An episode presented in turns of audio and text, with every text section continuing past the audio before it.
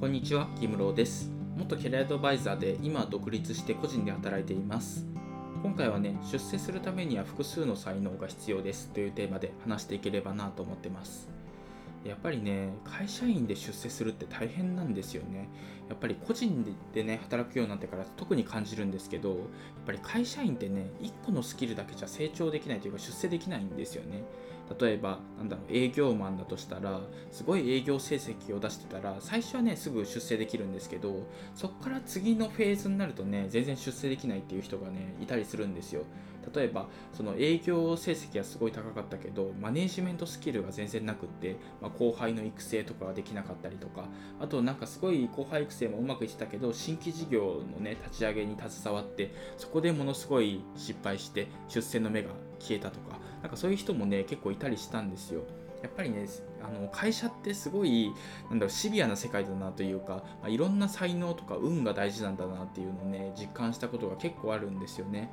で転職のねそのアドバイスというかキャリアアドバイザーをしていた時にその自分の派閥自分がいた派閥とは違う派閥がその出世をしてしまったからもう自分たちにはね出世の目がなくなってしまったみたいななんだろう半沢直樹の世界みたいなねことがあったんですよ。そういう相談をもらうことがあってそういう話を聞いてるとねやっぱり会社員で出世するって大変なんだなっていうことがねもうひしひしと感じたというかまあやっぱり個人で働いてよかったなっていうふうに個人的には思ったんですけどやっぱりねその個人で働くってなったらね会社員ほどなんだろう複雑な人間関係を求められないというか、自分の好きな人と、まあ、あの仕事をしてというか、まあ、一緒に仕事をしたりとかお客さんも自分の好きなお客さんを選んでとかなんかそういうことができるようになるのでその分ではね結構ストレスが減ったなって思ってるんですよね。やっぱりここがね大きな違いかなと思っていてそのなんだろう会社員として出世するためには結構複数の才能が必要でで人間関係をねすごい良好に保つ才能がある人っていうのが出世できると思うんですよ、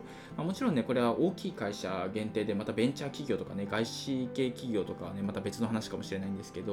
やっぱりその人間関係をすごい良好に保つ才能っていうのがめちゃくちゃ大事だと思うんですよね。まあ、その辺りがねその特に優れた才能がないなというかちょっと苦手だなと思う人はね結構本格的にね個人で働くっていうのをね選択肢に入れてみてもいいと思うんですよ。やっぱりねその自分の、まあ、裁量権を持って、まあ、あの人間関係とかに気にせずにねやりたい仕事ができるっていうのが個人で働くことのいいことかなと思ってるのでもしね私はこういう仕事をずっとやっていきたいんだと、まあ、マネージャーとかねその新規事業とかね人に言われてやることはねやりたくないんだみたいななんかそういう人はねぜひ個人で働くっていうのに挑戦してみてほしいなと思ってます。というわけで今回は以上なんですが出世するために複数の才能が必要ですというテーマで話してきました。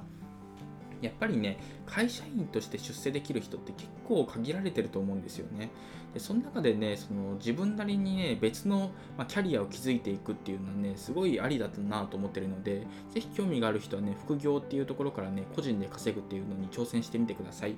で私もね副業演芸場というブログをやってるんですがそっちでもね結構役立つ情報発信してるかなと思うのでもし興味がある人はねそっちも合わせて読んでみてください。というわけで今回は以上です。ありがとうございました。